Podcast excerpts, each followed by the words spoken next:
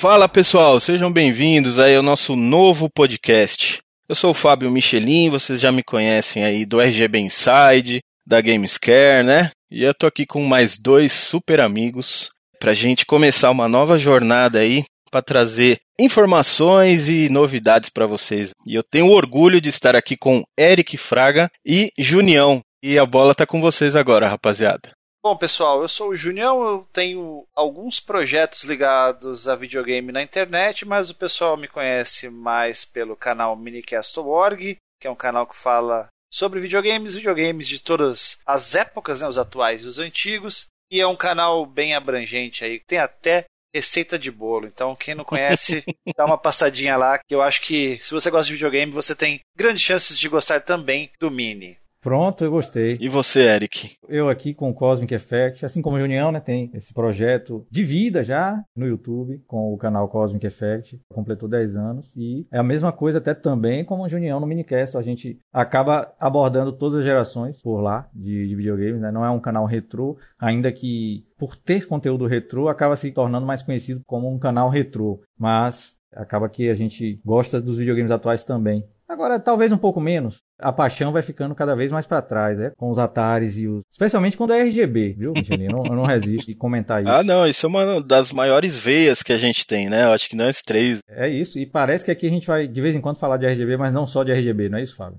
Inclusive, algumas pessoas que estão ouvindo devem estar se perguntando: ah, mas e o RGB Inside? O que aconteceu? Não vai mais ter? Rolou uma treta? Galera, não rolou nenhuma treta. Fabão, Alex, eu, Eric e Junião também envolvidos. A gente é todo mundo é amigo, todo mundo se ama, tá? O problema é que Fabão, devido ao trabalho dele, também o Fabão voltou a estudar esse ano, então o tempo dele que já era pequeno, tá agora tá minúsculo. Nosso amigo Alex, que todo mundo adora também, voltou a trabalhar, ele ficou um tempo sem trabalhar, infelizmente, tal. Mas agora voltou a trabalhar e o trabalho dele é um pouco incomum. Ele trabalha num horário meio ruim durante a noite, até 11 horas da noite e tal, né? Inclusive de final de semana. Então também o bicho tá sem tempo para nada.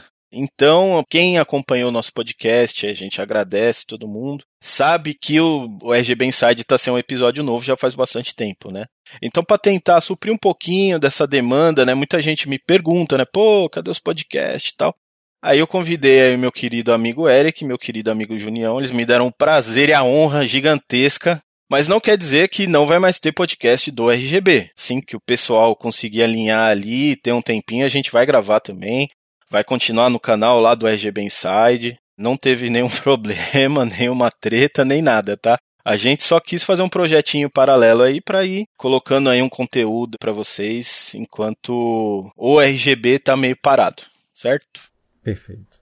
E para estrear esse episódio, também como o Eric falou, né, que a gente gosta muito de RGB, a gente vai falar de um dispositivo que não é novo, já tem vários anos até que ele existe, né?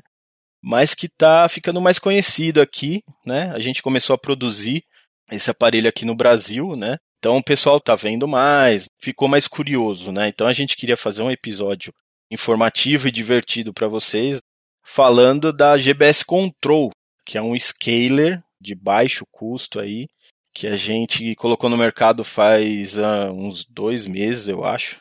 Mas ele já existe há muitos anos e já está numa revisão assim bem alta. Mas antes da gente entrar aí falando do GBS Control, né? Queria falar um pouquinho sobre o RGB em si, né? Porque muita gente ainda tem um pouquinho de dificuldade de entender o que é o RGB, me pergunta, ah, mas dá para ligar o vídeo composto? Dá para ligar o S-Vídeo? Então o pessoal às vezes fica assim, ah, mas por que, que eu tenho que ter RGB? Eu já tenho cabo de vídeo composto, né? E aí a gente cai, né? Vou até fazer referências aqui a episódios do próprio RGB Inside, né? Quando a gente explicou sobre o RGB e tal, episódio número 1, né? A gente fez a introdução ao RGB. Então a gente tem que ter em mente que o RGB é a melhor fonte de vídeo analógica que existe. Então, quando a gente vai escalonar alguma coisa, precisa partir desse ponto. Se a gente parte de um vídeo ruim, por exemplo, o vídeo composto, é lógico que tem um monte de gente que gosta de usar vídeo composto, não tem nada contra, cada um, né, brinca do jeito que quer, né?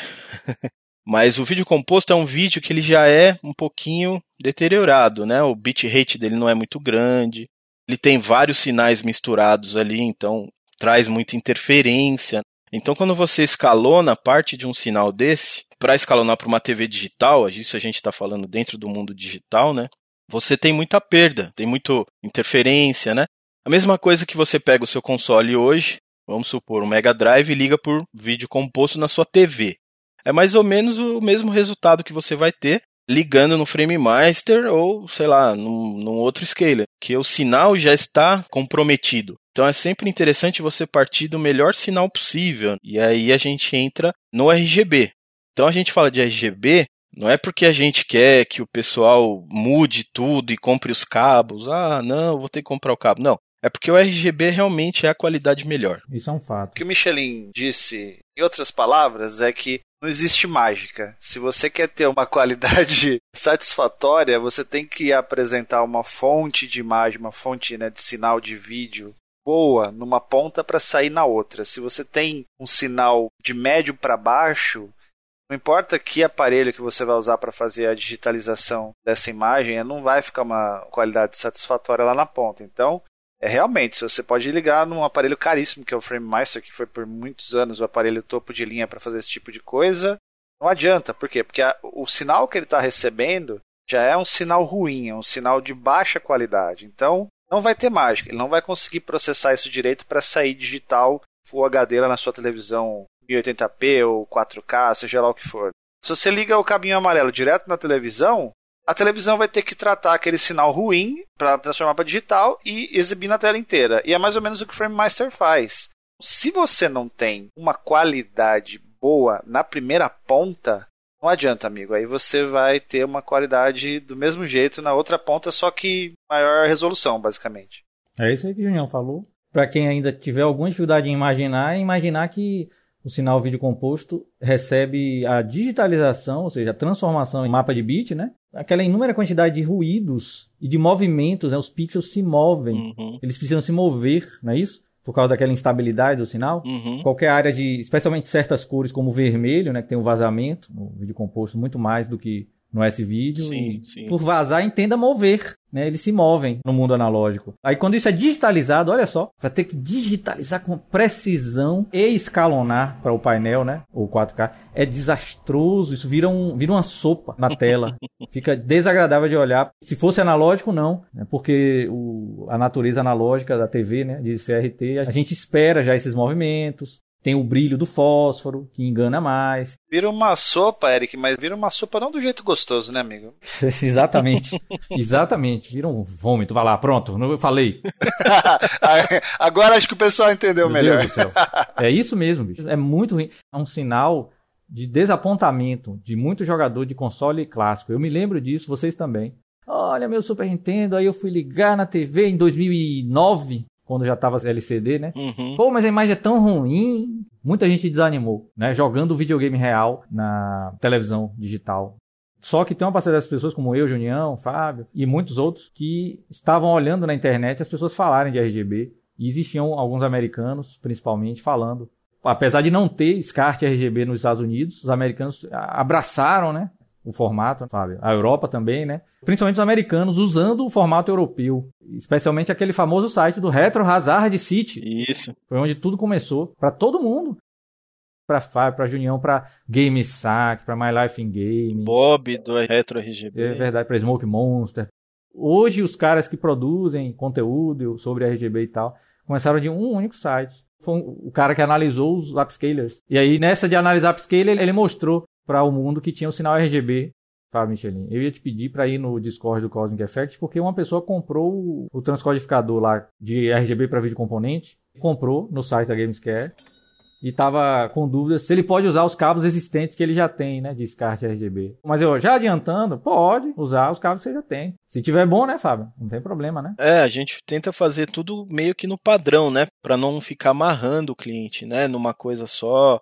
Assim, se ele já tem alguma coisa, ele não vai perder, ou se ele quer comprar em outro lugar, né, de repente ele consegue também. Ele não vai ficar preso naquilo lá. Então a gente sempre trabalha com padrão, que é o padrão como o Eric colocou aí, que foi um padrão europeu que foi adotado pelo mundo, né? Interessante que esse seu cliente aí, ele comprou para usar na TV de tubo, né?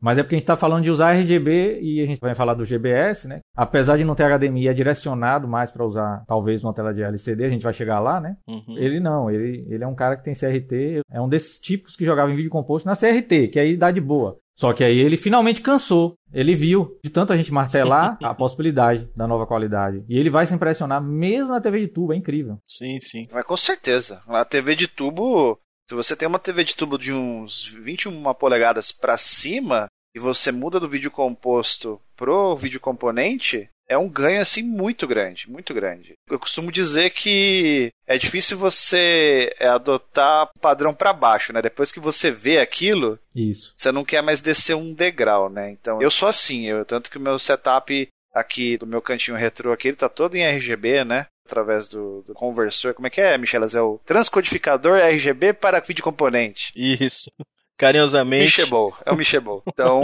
eu acho que essa pessoa aí, o nosso amigo aí, quando ele for ver mesmo que ele mudou do composto pro vídeo componente, é um ganho muito grande e dependendo do videogame, vai ser um pouco mais ou um pouco menos, porque a gente sabe que tem alguns consoles que tem uma saída composta melhor do que outros, né? É Mega Drive mesmo é um videogame que eu não acho tão legal assim a saída vídeo composto. Não. Comparado com o seu concorrente direto Super Nintendo, o Super Nintendo já tem uma saída um pouco melhor, né? Mas sem dúvida, para todos os dois, se você muda do composto para o vídeo componente, é um ganho muito grande. E essa coisa aí do RGB e tal, você sabe que tem algumas pessoas que até hoje dizem que não tem conversa, né? Se você quiser jogar videogame antigo, você tem que ter uma TV de tubo, uma TV antiga e acabou.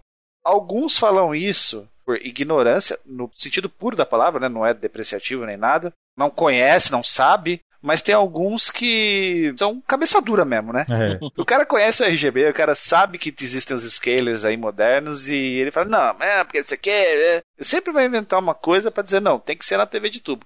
Mas mesmo na TV de tubo, o RGB é benéfico é. e é a melhor qualidade que você pode ter. Seja numa tela caseira dessas que a gente tem, uma TV de tubo normal de consumidor, seja nos monitores profissionais que são os BVMs, PVMs, os Ikegamis e por aí vai, né? Então o RGB sempre vai ser o melhor dos mundos, no caso da fonte analógica de áudio e vídeo. Na TV de tubo você ainda está dentro do seu mundo ali. Você está ligando um console analógico dentro de um aparelho analógico. Então tem a galera que prefere vídeo composto, né? Por causa daquelas coisas que o pessoal fala que foi idealizado pelo cara que fez o jogo, né? Então tem o blend ali das cores, tem o dithering, né, que se mistura ali, cria cores novas. Isso realmente existe, né? E quando você usa RGB, você fica com a imagem tão pura e tão definida, né, que você acaba perdendo um pouquinho desse efeito. Você não perde totalmente, porque esse blend de cores do próprio dithering é uma coisa que existe muito tempo em RGB, inclusive, inclusive em computadores antigos era muito usado, Isso, que é. determina que assim, se você está olhando aquela tela dentro de uma distância normal de uso, você acaba tendo esse blend Sim. de cores, essa mistura de cores normalmente. É verdade. Agora, quando você cola a cara lá no monitor, aí você vai ver os quadradinhos, né? Bem distintos um do outro ali, né? Mas então tem a galera que realmente prefere falar, ah, não, porque a cachoeira do Sonic, tipo, fica meio transparente no vídeo composto. E aí, sei lá, eu não me importo muito com vazamento de cores ou com os outros problemas que trazem, né, o vídeo composto. E tem gente que realmente prefere. E aí, ok, legal, todo mundo tem o direito de escolher o que quer. Mas, quando a gente fala na TV digital, é praticamente unânime que ninguém gosta. É. Porque realmente a imagem fica ruim. E fica ruim por vários motivos, né? Não é só pela qualidade do vídeo composto, né? Você já está misturando uma tela digital, que na teoria tem uma precisão maior. Na verdade, analógico tem a precisão maior do que o digital, mas vamos dizer assim, o, o vamos dizer que nesse exemplo, a digital tem uma precisão maior. Em termos de pixel, não é isso? Isso. A, a digital tem uma precisão maior. A digital, ela entende 0 e 1. Um. Ou é ou não é. Isso. O analógico não, ele entende o é ou não é e tudo que existe entre o é e não é ali. É. Então, quando a- ela recebe aquilo, ela não sabe se aquele ruído, aquela interferência é uma informação que ela tem que mostrar ou não. Isso. Então ela acaba perdendo assim muita coisa. Então, esses efeitos que eu acabei de falar se perdem. O flicker, né, que era usado também pelas pessoas que faziam jogos, né, e tal, perde-se isso também. E uma coisa que a TV, né, isso até falando um pouquinho do transcodificador de RGB para vídeo componente. ela gera uma imagem de 15 kHz, 240p. A gente fala muito disso, né? 240p, 15 kHz, o que, que é isso? Na verdade, essa resolução de 240p não é uma resolução válida do padrão NTSC ou do padrão PAL, né, que a gente usa aqui no Brasil, é usado fora do Brasil também, NTSC no Japão, nos Estados Unidos, etc. O padrão, na verdade, seriam 480 linhas de resolução, mas aí existe esse de 240 linhas. Isso só existe dentro do mundo dos videogames. Isso foi um subterfúgio que o pessoal que fazia games achou para poder fazer uma imagem mais estável, sem flicker e rodando a 60 frames direto. Isso daí é um padrão que veio só nos videogames. Então, o 240p fora dos videogames não existe. Nem em TV de tubo, nem em videocassete, nem se você pegar formatos mais antigos, não existe. Pelo menos que eu conheça. É, eu tava pensativo aqui, imaginando se alguma mesa de gerador de caracteres, se existiu alguma coisa. Mas aí teria que ser um mundo de, muito de vídeo analógico. Pode ser. Um super nerd de vídeo, assim, um cara que trabalhou no passado, disse, ah, não, tem uma mesa que gerador é. de caracteres, que tem um... Mas é, provavelmente não. Tudo que a gente lê é só o videogame, né? E se existe uma outra coisa, é uma coisa super específica também. É. Não foi uma coisa que foi usado, que nem os videogames aí, né? Que venderam milhões de unidades. A gente tem esse problema também, dessa resolução, uma resolução um pouco mais baixa, né? E que essa resolução é diretamente responsável para gerar um efeito que a galera retrô não consegue jogar sem, que são as scanlines. É. Então é graças ao 240p que seria uma resolução metade do padrão, entre aspas, que seria 480 linhas, né? Então o que acontece? A TV analógica, a beleza dela é isso.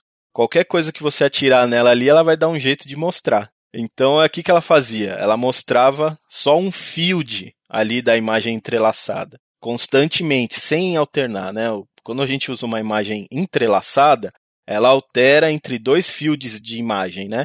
E aqueles fields ali, cintilavam ali na tela em 30 frames por segundo cada field, né? Então gerava uma imagem entrelaçada. 60 fields, né? Isso. Nesse caso. Só que acontece, gera uma certa cintilância na tela, né? Porque como está alterando, né, os fields ali, você consegue ver uma imagem piscando a grosso modo.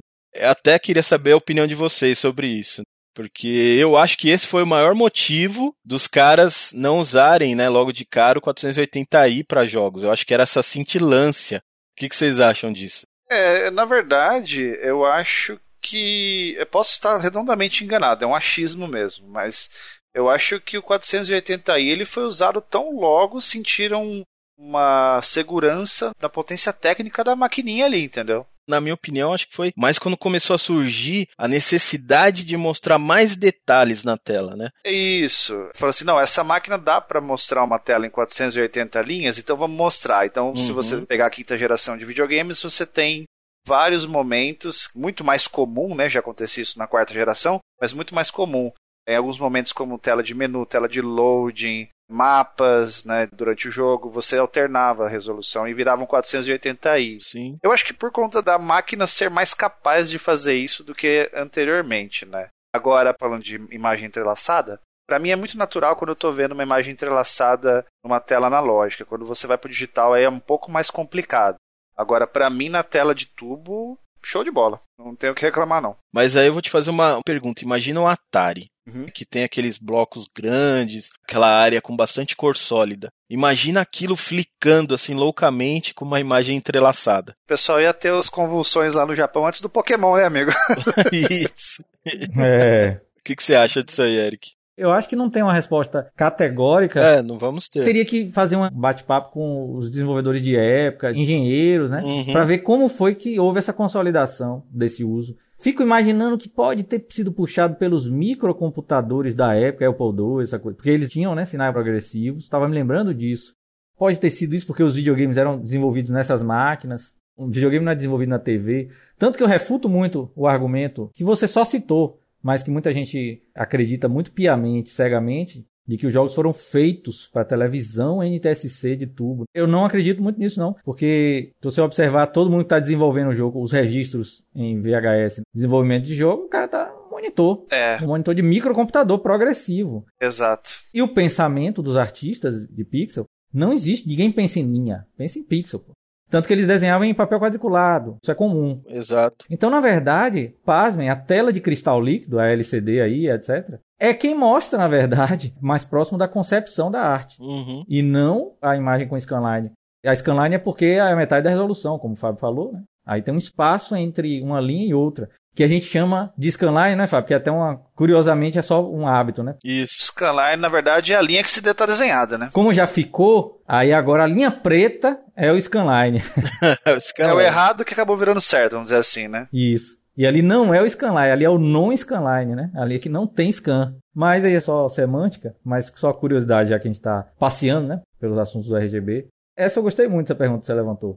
Acho que lendo no Wikipedia, o 240p não é realmente um padrão concebido, né? Pelo órgão lá do NTSC, lá dos, dos Estados Unidos ou do Japão. O órgão que definiu inicialmente esse padrão da TV colorida. É como você falou, um subterfúgio, é alguma artimanha técnica aí de vídeo analógico, né, para gerar esse sinal. Tanto que existem várias situações assim. Eu me lembro que quando eu gravava em vídeo cassete, eu até hoje não sei se a gravação da fita cassete estava em 240p ou se parece que ele vira 480i quando você grava. Eu não me lembro bem. É, eu não me lembro também. Porque eu lembro que ficava muito mais blur. É, provavelmente o videocassete deve fazer alguma tratativa naquela imagem para tentar padronizar um, um, esquema que ele funciona, né? Provavelmente. Por isso É. que perdia bastante definição. É, eu, eu me lembro que quando eu estava jogando Shadow of the Beast, aí eu usei o videocassete para ir gravando o gameplay, para eu saber onde vem o próximo inimigo.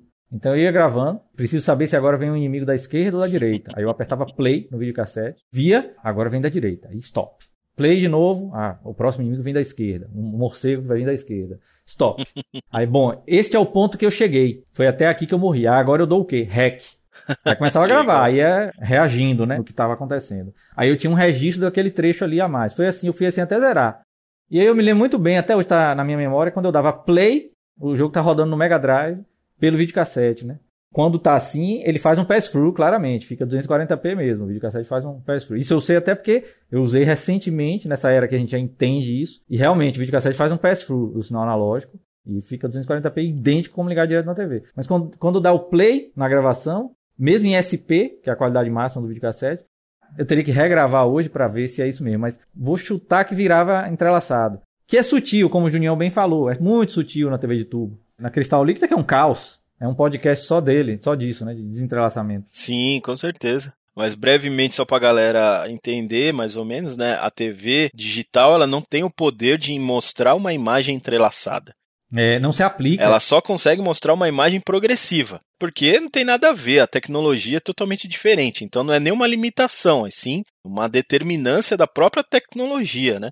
Então você só consegue ver uma imagem progressiva. Então já começam os problemas aí também, né? Quando você usa uma imagem entrelaçada na TV digital, a TV digital não sabe o que é aquilo. Então ela tem que desentrelaçar a imagem, como você acabou de É. falar, para pegar ali os dois fields e gerar só um frame. Então aí você já começa lag, algumas coisas que o pessoal usava como flicker e tal, se começa a perder funções ali que a sua tubo entendia, a sua TV digital não consegue entender, né? O que aparece na tela é exibido de uma forma diferente do que se você estivesse vendo numa tela analógica. E você falou a questão de que não é uma limitação, é seria o contrário disso na real, né? Porque você lembra quando a gente começou a usar cabos vídeo componente que a gente teve a opção do Progressive Scan, que ele acionava o 480p. Daí pra frente a gente teve 480 linhas progressivas, paralelas mesmo, inteiras, bonitinho, com as primeiras TVs HDs através de sinal vídeo componente. Então, Hum, o. GameCube usava isso daí, o PlayStation 2 usava, né, o Xbox também, daí pra frente o sinal começou a ser assim, né, progressivo. Aí não tinha mais essa coisa do entrelaçado. E até voltando no que o Eric estava falando do transcodificador de RGB para vídeo componente, como ele só transforma a imagem de um formato para outro, não faz escalonamento, não transforma nada, você ainda continua tendo um sinal 240p, isso desde que você ligue nos consoles 240p, logicamente, com 15 kHz. Então tem TV que nem, a hora que você liga isso aí no vídeo componente, 15 kHz ela descarta, nem funciona. Tá sem sinal e o pessoal vai reclamar que tá com problema o aparelho. Algumas TVs conseguem trabalhar com 15 kHz pelo vídeo componente, né? Acho que na maioria das vezes TVs mais antigas de LCD, mas as TVs mais novas não conseguem. Então, quando você conecta ali, descarta o sinal. Isso, é porque o, o vídeo componente ele foi criado na época que os aparelhos estavam soltando 480i e 480p para cima, né? Uhum. Então, aquela entrada específica da televisão, do ponto de vista do fabricante que está fabricando aquela televisão, o cara vai pensar assim: não existe sinal abaixo de 480i que vai vir aqui. Então, eu não preciso fazer um, uma programação na minha TV, sei lá, programar o firmware dela ou ter uma capacidade de hardware mesmo para entender esse sinal, porque não vai vir nada desse tipo de sinal através dessa entrada. Uhum. Só que o mundo retro gamer tá aí pra, pra dizer o contrário, né? É, Juninho lembrou uma boa. Até o PlayStation 1, que na retrocompatibilidade do PlayStation 2, você tem a possibilidade, você pensa logo, né? Pô, beleza, vou jogar PlayStation 1 através do PlayStation 2, usando o cabo de vídeo componente. Isso. Mas, nativamente, né? O PlayStation 2, quando entra no vídeo componente o modo PlayStation 1, ele deixa de dar a saída 240p. Ele cancela. Claro, existe mod, os Matrix reabilitam isso daí, mas aí é outra história. Então, pensando assim como o Junião falou, ó, o engenheiro lá, bom, a retrocompatibilidade do PlayStation 2, que poderia ser um caso de 240p no vídeo componente, a Sony não quis que esse sinal viesse. Então não é para vir não. Esse sinal a gente não precisa se preocupar mesmo não. Exato. se chegasse nesse ponto, né, entre os engenheiros assim. Exato, tanto que se você colocar, por exemplo, um cabo vídeo componente do PlayStation 2 no PlayStation 1, que é a mesma porta ali de entrada, a mesma multi-out ali, ele também não vai funcionar por conta disso. É, é o 240p. Só que aí pô, voltou com força total, porque surgiram muitos fãs, toda parte do mundo, algumas necessidades tecnológicas, né, de usar console antigo por causa da latência em certas comunidades, né? Jogo de luta, né? Speedrun. Sim. E aí, né? Como é que trata isso? E todo mundo com TV digital em casa. Porque até uns anos atrás, quase ninguém tinha mais CRT, né, Eric? Vocês lembram da última CRT que vocês tiveram que vender? Vocês estavam querendo se livrar. Eu era assim. É, é verdade. Tipo, pra que eu quero isso mais? Eu já peguei a nova aqui. Aí quando bota o Mega Drive, assim, é, tá meio estranho, mas daqui a pouco eu ajeito a saturação, deve ser isso. Até cair a ficha, levou tanto tempo. Todos nós três passamos por isso. Eu lembro perfeitamente quando eu fiz essa troca, porque, como o Junião falou, começou a surgir as TVs com 480p, né? Aí virou aquela coisa, olha, 480p. Aí existia o formato de DVD, né? Que a gente assistia filme em DVD, que suportava isso, né? Então É todo mundo, ó, que legal, que legal, né? Até me lembro, tinha uma TV da LG, chamava Lafinion. Era uma TV com suporte a 480p. Era uma TV muito boa, mas não sei por que cargas d'água tinha um problema muito grande de geometria na tela. Então eu lembro que eu entrava em fóruns, aí o pessoal explicava, olha, você tem que entrar no menu de serviço e regular aqui, regular lá. Só que naquele tempo a gente não tinha conhecimento, né? Nem hoje eu entendo muito de regular, assim, geometria de tela CRT, né? Mas a gente regulava e tal. E aí, quando trocava a fonte, você usava uma, sei lá, 480i, ou ligava um videogame, desalinhava de novo, porque era outra resolução, né?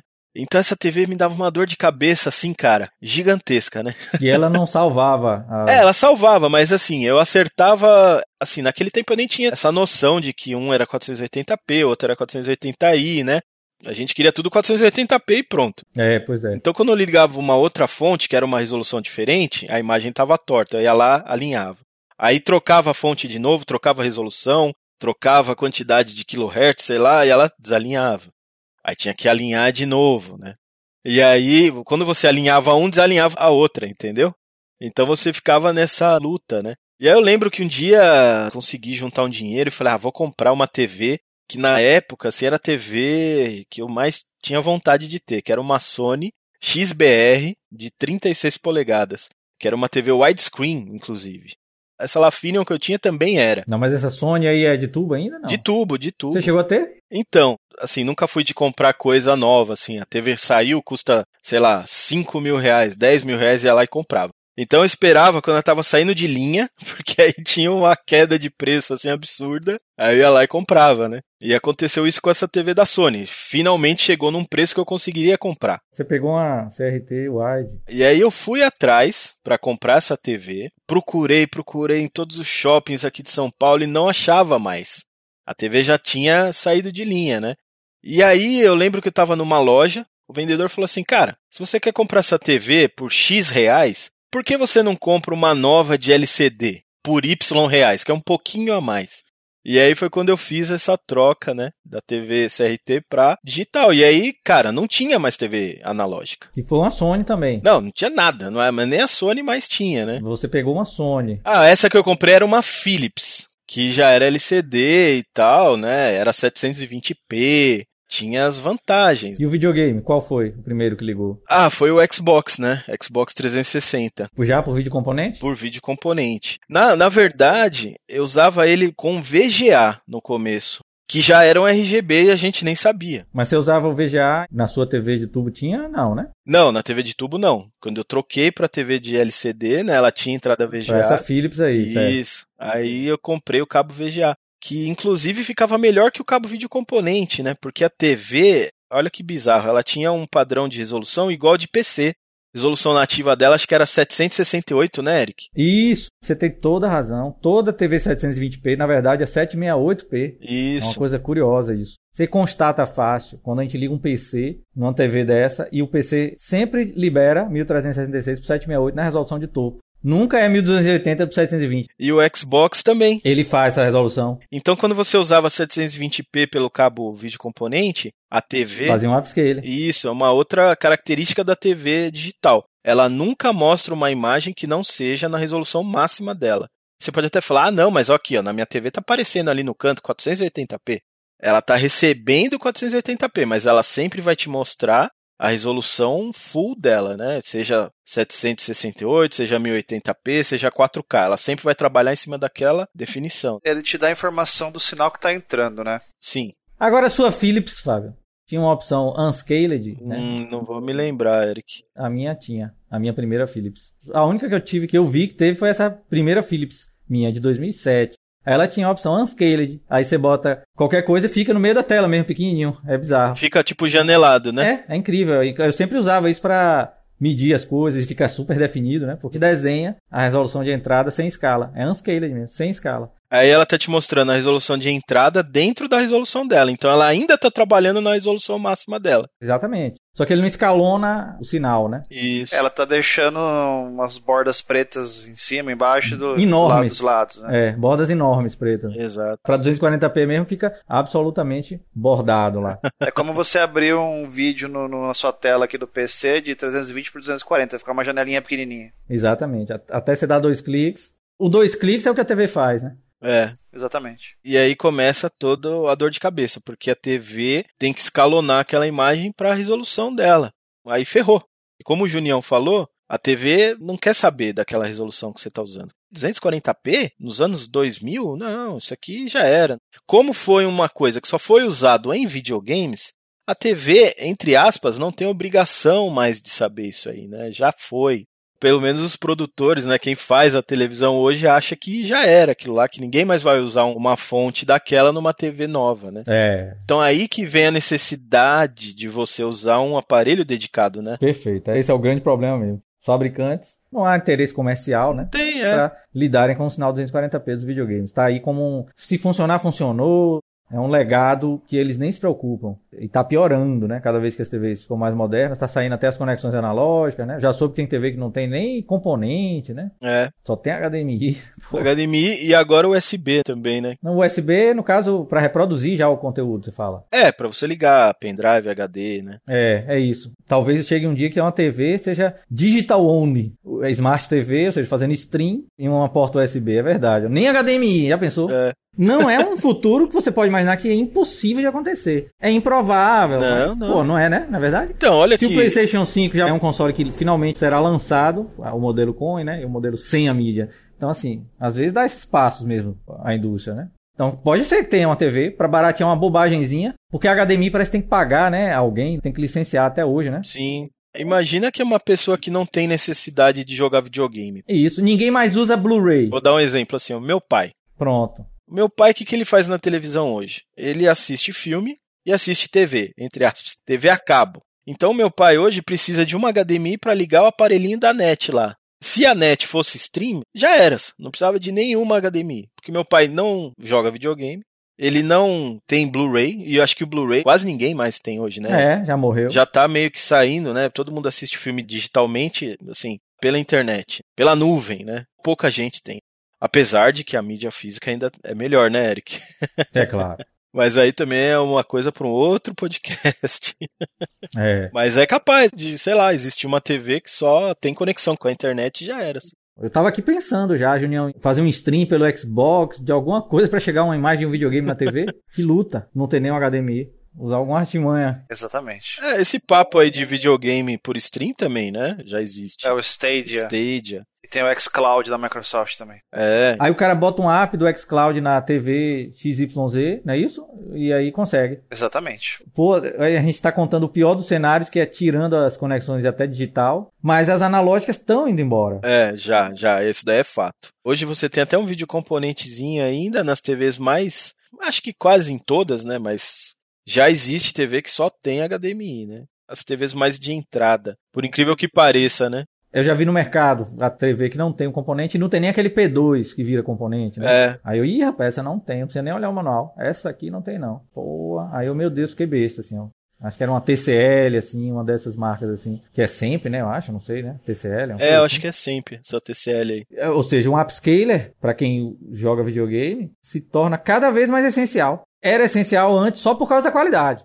Agora não, agora é para o sinal entrar na TV. Pra você conseguir conectar, né? E ainda bem que tá aumentando as opções, porque o GBS chegou. O GBS já é antiguinho, mas já tinha chegado, tinha até algumas pessoas que montavam GBS aqui no Brasil, né?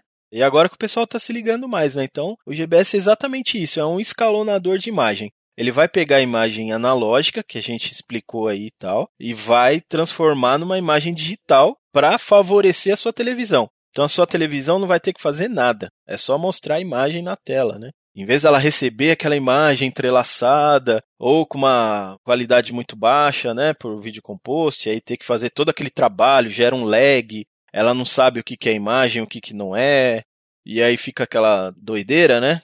Então esse cara é exatamente isso, ele é um escalonador dedicado para receber informação dos videogames, feito para aquilo. Então, o cara que faz qualquer scaler, ele está preparado para receber essas resoluções estranhas, 240p, 15 kHz, e até mais do que isso, 480p, 480i, e mostrar numa resolução maior na sua tela para ficar melhor, né? Para ficar mais bonito. Então você tira o trabalho da TV e esse equipamento que vai fazer o trabalho com uma qualidade direcionada para aquilo. Eu e o Junião estamos com o GBS, a gente pode testar. Existe o detalhe, né, que o GBS só dá saída por VGA. O GBS, por enquanto, só dá saída por VGA, né? Pode ser que, sei lá, atualizem a placa. E o VGA ainda continua sendo uma saída analógica. Porém, é uma saída muito mais amigável, né, para as TVs modernas, né? Porque ela trabalha com resoluções maiores e com frequência maior. Você converter o VGA para HDMI é muito mais simples do que você converter o RGB 240p em HDMI. Tem TV 4K com VGA ainda? Como é que tá isso? Eu acho que não, viu, Eric? Eu nunca vi. A de Junião tem? Não, não tem. E faz um tempão que eu não vejo TVs com, com essa conexão. As TVs que eu É. tenho são as mais antigas, né? É, mais antigas realmente tinha bastante. Mesmo a minha Full HD que estava na sala, já não tinha ela. Outras TVs mais antigas tem, que eu tenho aqui, mas ela já não tinha, uma de 48 polegadas. Essa ainda tem o vídeo componente, mas saiu o VGA. É isso? Isso. Não tem esse vídeo e não tem o VGA. Ou parece que foi nessa ordem, né? Você falou agora, eu me lembrou. Primeiro a sair esse vídeo, garantido. É, o S-Video ele foi descartado muito rápido, né? É. Depois então o VGA, ó. Uma vez que os PCs foram trocando para HDMI, né? Ia falar isso, eles mudaram para a porta DVI, depois as placas de vídeo agora tem HDMI direto também, então não faz mais sentido ter essa conexão.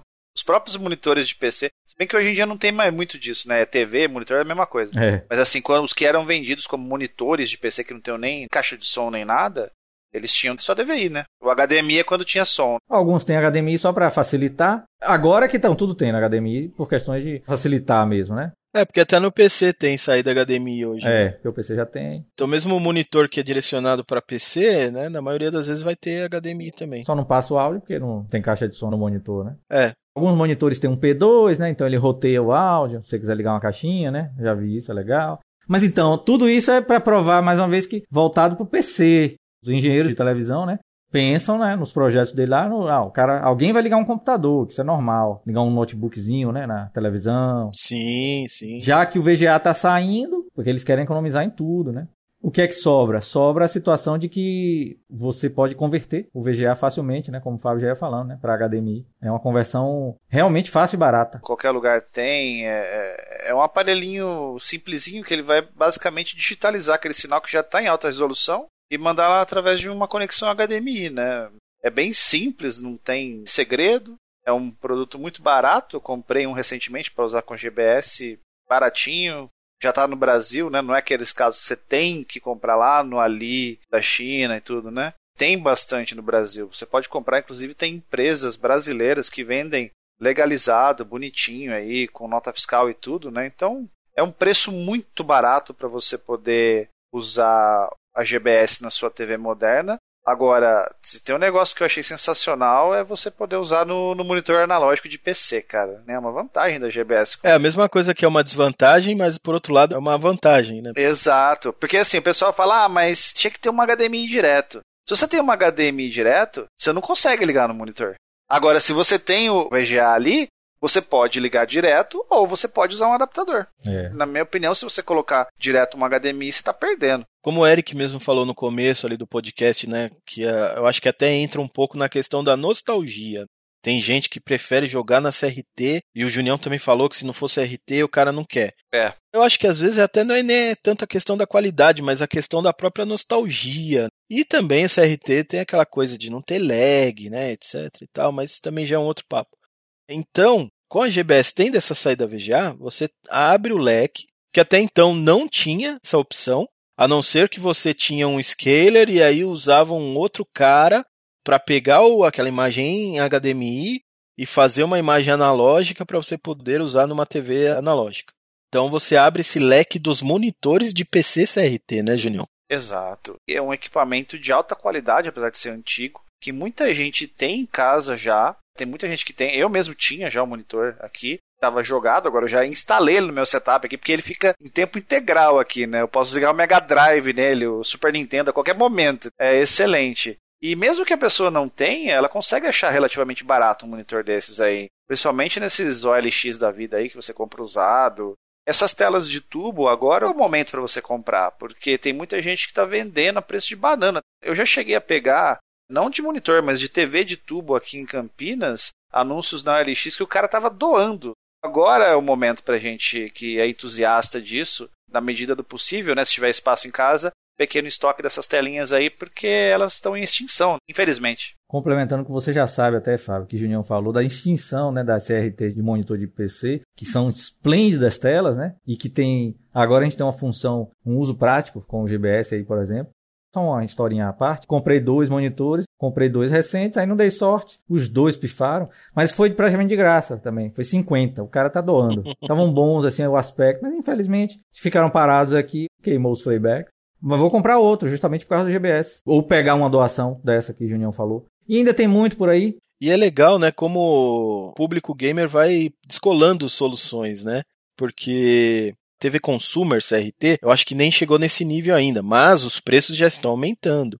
Quem antes tinha, que nem o Julião falou, ah, eu quero doar isso aqui. Hoje em dia, dificilmente você acha alguém doando já. Hum, já começou, né? O pessoal já viu, ah, o pessoal que joga videogame antigo procura. E automaticamente o pessoal acha que todo mundo que joga videogame antigo é rico. É. Ah, peraí, teve essa primeira onda nas BVMs. Isso, é, ia chegar nas BVMs depois. Eu lembro que era baratinho, aí descobriram, até no Brasil agora, o pessoal já sabe. Ah, tem uma galerinha de videogame aí. Aí pronto, no Mercado Livre uma BVM é cara. Sim, porque eram equipamentos de uso profissional, ou seja, ninguém tinha isso em casa. O cara só tinha lá no estúdio dele, lá na Rede Record, Rede Manchete, Rede sei lá o quê. Então aquilo ali, de repente, não dá mais para usar isso aqui. Até dá para ligar a imagem digital em algumas BVMs e tal, mas é um trabalho e é um valor tão caro que não vale a pena. Então aquilo virou o quê? Entulho, virou lixo.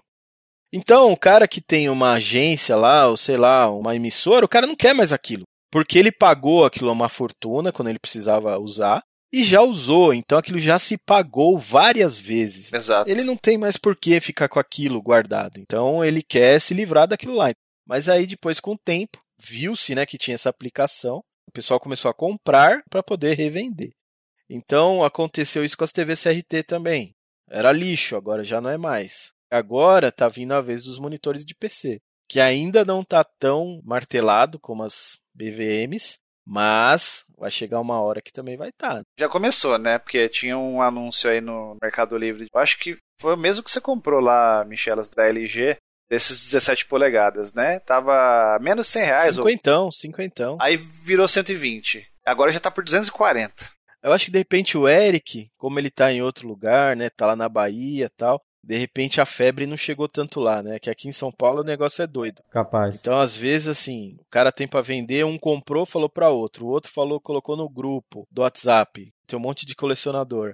Aí todo mundo começa a chover naquele cara, entendeu? O cara vai falar: opa, esse negócio aqui tem um valor, não é assim, né? Que eu tava pensando assim, quem me der 50 eu tô feliz. É. Aí começa a criar uma demanda, né? É, sim. E o, o, GBS, como é? Ele era um negócio de arcade, não é isso? O uso primário? Ele era uma plaquinha de arcade, porque o arcade a gente tem dois padrões bem distintos. Existem outros padrões, mas a gente tem o JAMA, que foi o padrão realmente que regeu aí dos anos 90, eu acho, acho que até dos anos 80, acho que existe, agora eu não vou me lembrar de cabeça quando foi que surgiu o padrão, até, sei lá, anos 2000 ou depois. Aí apareceu um outro padrão, né, que é o GVS, JVS.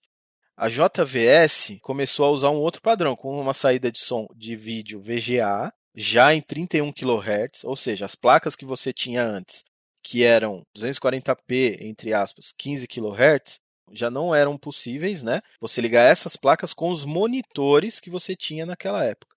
Quando a gente fala monitor, né, de arcade, o pessoal se refere à placa lógica ah, tá. do monitor e não realmente à tela. Então aquela placa lógica não era compatível com 31 kHz, só com 15. Então começou a ter um certo problema. Então o cara tinha lá, vamos supor, um fliperama com 200 máquinas, tudo 15 kHz. E aí começou a sair as placas novas, né? Tipo, por exemplo, Naomi, a da Namco lá é a System 246, que é tipo um hardware quase igual do PlayStation 2, entre outras, né? Que já necessitavam de 31 kHz. Começou a ter um problema, né? Então o cara tinha máquina de 15, tinha máquina de 31, e aí começou a trocar. E as máquinas antigas, como é que ficavam, né? Tinha que ter uma solução para funcionar tudo, né? Então ah, veio essa GBS aí. A GBS ela recebe 15 kHz e sai 31. Então ela só fazia isso. Hum. O cara tinha lá a maquininha de 31 kHz dele. Ah, mas agora tá na onda retrô, o pessoal quer jogar Final Fight. Como é que eu vou fazer? Não acho mais placa de 15 kHz. Aí o cara vai lá e comprava essa plaquinha GBS e ligava na placa antiga de arcade e aí dava saída em 31 kHz para o monitor mais novo ali entender. Ainda estando em CRT. A lógica que também depois começou a vir as máquinas com LCD, né? E aí também facilitou muito, porque o cara consegue ligar uma placa antiga no LCD. Pela VGA, provavelmente. Pelo VGA. Porque essa é a época que a gente está falando, né? Isso. Comprando TVs, né? Para usar no arcade com VGA, obviamente, né? Exato. E essa plaquinha era uma plaquinha que trazia bastante lag, a imagem era boa, mas não era tão boa, tinha um pouquinho de lag, alguns probleminhas e tal. Aí uma certa pessoa, chamada Robert Newman, pegou aquela placa e falou: pô, isso aqui tem um potencial. E aí ele começou a trabalhar em cima disso e desenvolveu um firmware diferente. O que é um firmware? O firmware é a parte lógica que vai trabalhar dentro da parte física. É ali, como né? se fosse o sistema operacional para reger o hardware ali. Exatamente. Então ele criou um novo firmware totalmente diferente, né? com novos parâmetros, otimizado para trabalhar com aqueles processadores que tinham ali, etc. Então aí veio a GBS Control, hum. que foi a criação desse cara aí, já existe há muitos anos. Com certeza é um projeto open source. Né? O que é um projeto open source? Qualquer pessoa pode contribuir. Então, com certeza não foi só ele que fez, mas ele foi o cara que construiu o negócio, né?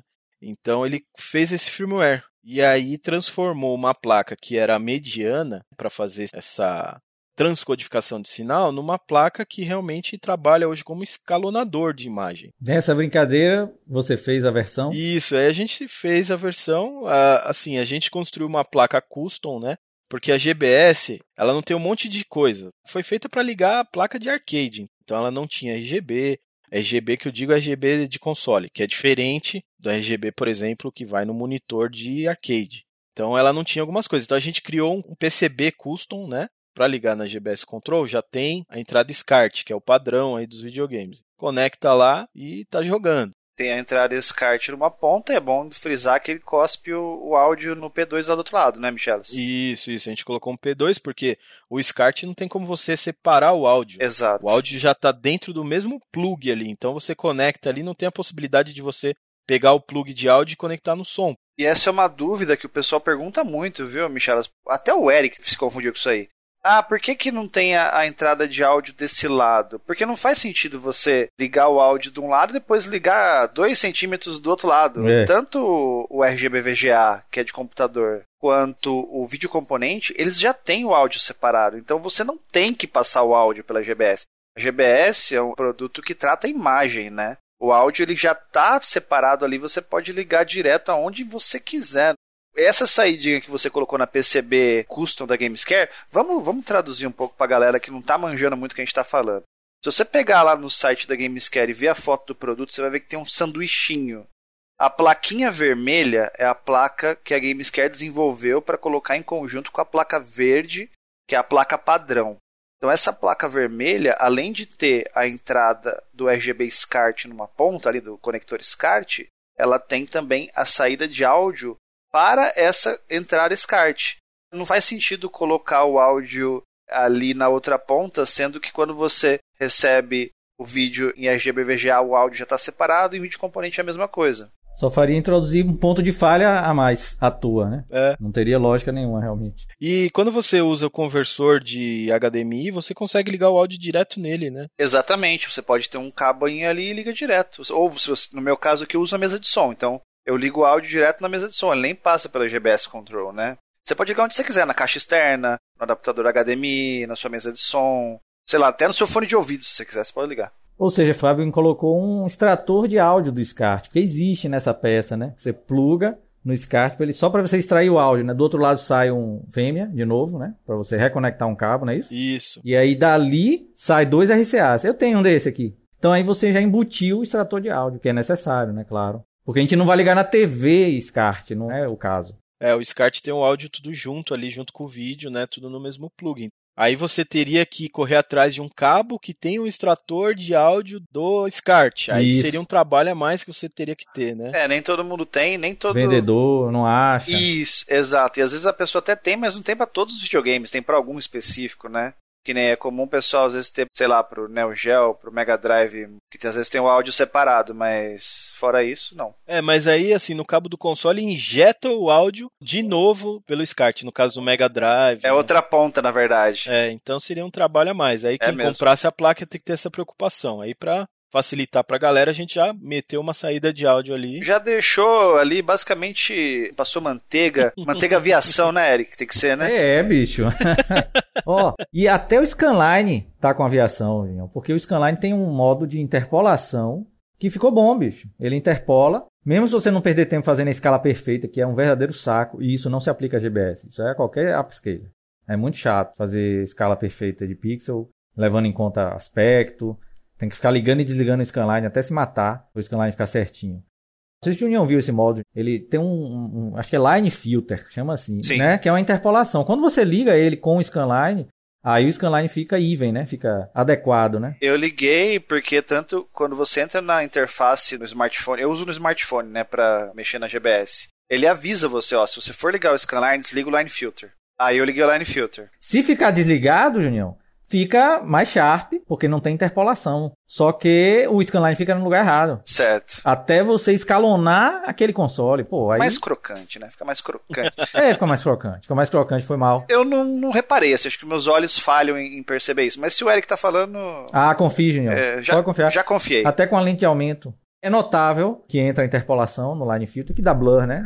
Um leve blur. Mas que garante o scanline sem pensar, pô. E fica muito bom. É, e fica bom. O FrameMaster não tem. Poderia ter uma função que você vai ligar o scanline e pode ligar o interpolador para garantir que o scanline fique correto. Não tem uma função dessa. No SSC eu não me lembro, mas é a mesma coisa. O princípio é o mesmo, você tem que estar tá perfeito. O SSC acho que nem dá pra você botar scanline. Ah, peraí. Acho que nem liga. Ah, beleza. Não, ele liga scanline, o, o SSI, mas ele sempre trabalha com pixel perfect. Ele só multiplica as linhas. Eu nunca nem vi, sabia? Eu nunca nem usei scanlines no SSC. E é exatamente isso que a gente tava falando antes. Por quê que tem essas duas opções? Não era mais fácil então já desligar direto isso aí, nem existia essa opção? Não. Porque o scanline, ele tem que existir dentro do universo do 240p. No universo 480i e maior, ele não tem que existir. É lógico que se você gosta de usar scanline em jogos 480i, você pode. Só que aí você está perdendo informação, perdendo detalhe do jogo, efetivamente. Então ela tem essa opção. Quando você vai usar um jogo que é 480i ou mais, é legal você ligar essa interpolação. Por quê? Diminui um pouco aquela flicagem na tela. E apesar de você perder um pouquinho de Sharp, nesse tipo de imagem é até preferível perder um pouquinho de No caso Sharp. de 480i. Isso. Porque a maioria dos jogos são 3D. Lógico que tem muito jogo 2D também. Mas dá aquela alisadinha ali. Tanto que no, no Frame Master tem essa opção, né? Pra você colocar. Agora eu não vou me lembrar de cabeça como é que é no Frame Master, mas você tem a imagem Picture, Isso. que seria mais sharp. E aí tem uma outra que a gente usa. Natural. Natural, isso. Quando a gente vai usar 480i ou acima, né? Em conteúdo entrelaçado, a gente põe o natural. Aí o natural diminui um pouco aquela flicagem e dá uma polida, né, Eric, nos polígonos, né? O Picture é o para progressivo. É o único modo, né? É direcionado a progressivo do Master. Agora, a questão do SSC com scanlines, eh, pensando melhor, eu já vi sim, porque teve um encontro do RGB, acho que foi o primeiro, tinha uma CPS3 com SSC ligado, e eu lembro que tava com scanlines ativado. Ó. E eu lembro de ter ficado impressionado com a qualidade. Então eu já vi sim, é que eu não lembrava. E tava em que tela? Lembra? É uma tela LCD, eu acho. E a GBS também tem essa opção. Então, se você quiser colocar o scanline, só se atente a esse detalhe aí que o Eric comentou. Eu achei maravilhoso o esquema do Line Filter com os scanlines no monitor de tubo, com a força do scanline 1, né? Que você pode acho colocar de 1 a 10, se eu não me engano. Ah, ainda tem isso. É verdade. Coloca Scanline Zoom, que é mais leve que tem. Nossa, eu, eu falei pra você que fica basicamente igual a minha BVM, muito próximo. A imagem já fica muito bonita. Porque já o monitor de PC já não tem scanline, porque ele só trabalha com imagem progressiva também. Mas tem uma resolução altíssima. E é uma- A máscara, melhor dizendo, né? A máscara do monitor. Isso. E é uma tela analógica, né? Meu conversor de VGA para HDMI é perfeito. Só faz a conversão mesmo. Não faz nenhum. Só digitaliza Só mesmo. digitaliza. Não tem nenhum blur, nenhuma alteração nos valores. Então deu para ver o resultado do GBS na LCD com naturalidade. Mas eu queria ver no monitor de tubo. E vou ver ainda. É, vai, com Só certeza. acabar essa doideira, a gente vai se ver, vai se encontrar. Nem que seja na casa de reunião.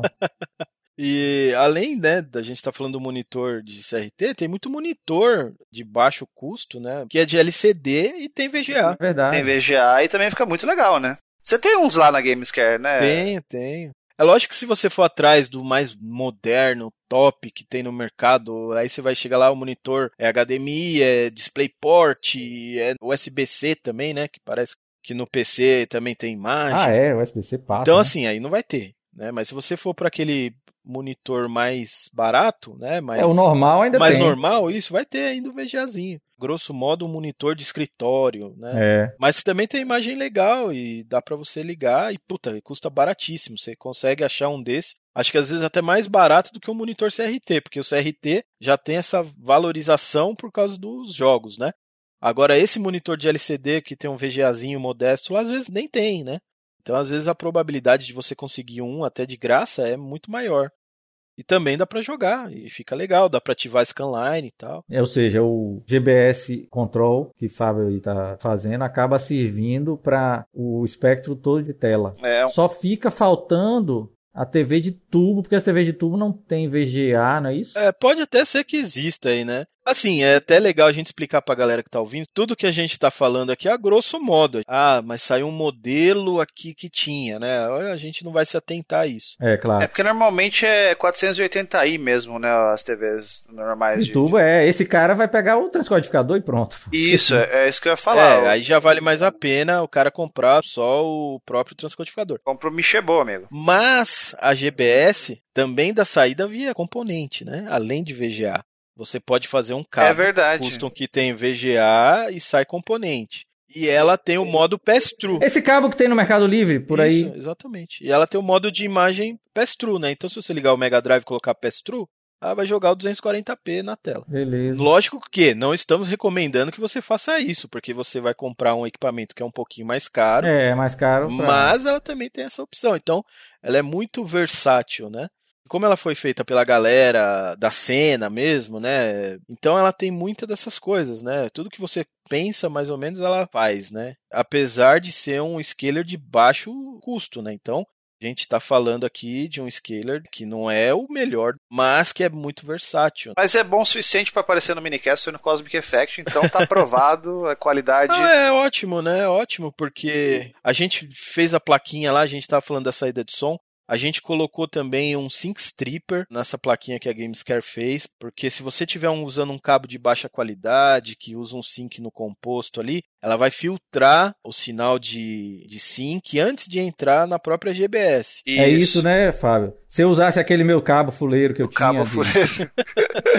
oh, mas assim, você não é obrigado a usar o cabo fuleiro. E se você não tiver cabos fuleiros, você pode simplesmente ter uma chavinha seletora e você desliga o Sync Stripper. Isso. Você não tem que usar o Sync Stripper. Você vai usar se for o caso, né? Se você, por exemplo, se você trabalhar já com os cabos que, que o Michelin faz, você provavelmente não vai nem usar o Sync Stripper. É, realmente é assim, é uma emergência, né? A pessoa só tem aquele cabo ali. Então a gente pensou nisso, colocou um Sync Stripper ali para poder atender a galera que usa cabo chinês, né? Cada um usa o que quer, né? Então, se a galera lá, ah, eu quero comprar o cabo chinês lá no AliExpress, custa 2 dólares. O preço é muito barato, né? Contra o cabo, a gente tem vários argumentos. Contra o preço, realmente é muito barato. Então, se a pessoa tem o direito de usar e a gente colocou isso. E tem muita gente, Michelas, que tá começando com o RGB. O cara não quer investir uma grana. Exato. Então, às vezes, o cara, pra ele ver e tal, pra ele testar e não sei o que, ele pega o cabo chinês. Aí, quando ele se convence que ele vai ter aquilo pro resto da vida dele, Aí ele acaba comprando um cabo de melhor qualidade, um cabo da Gamescare. E falar na Gamescare, o que mais que tem nessa placa custom vermelha da GBS é também um módulo de Wi-Fi, né, mano? Explica pra gente como é que funciona isso daí. É, na verdade, o módulo de Wi-Fi já é englobado dentro do projeto da GBS Control, né? Aquele módulo de Wi-Fi que a gente coloca tem um processador de 32 bits ali dentro. Né? E aí ele, entre aspas, gerencia ali o firmware da GBS Control. Então a gente coloca um chip ali que apesar de ter esse poder operacional também, também é um módulo de rede sem fio. Então, para você conectar e configurar a sua GBS Control, você vai conectar e vai gerenciar pelo Wi-Fi. Você vai ver que vai aparecer uma rede sem fio na sua casa com o nome GBS Control. Aí, por qualquer dispositivo que tenha conexão sem fio, seja o seu celular, seja o PC, notebook, né? Você consegue conectar nessa rede a senha é oito vezes a letra Q de queijo. Até uma senha bizarra, né? Mas foi o que o cara que criou colocou.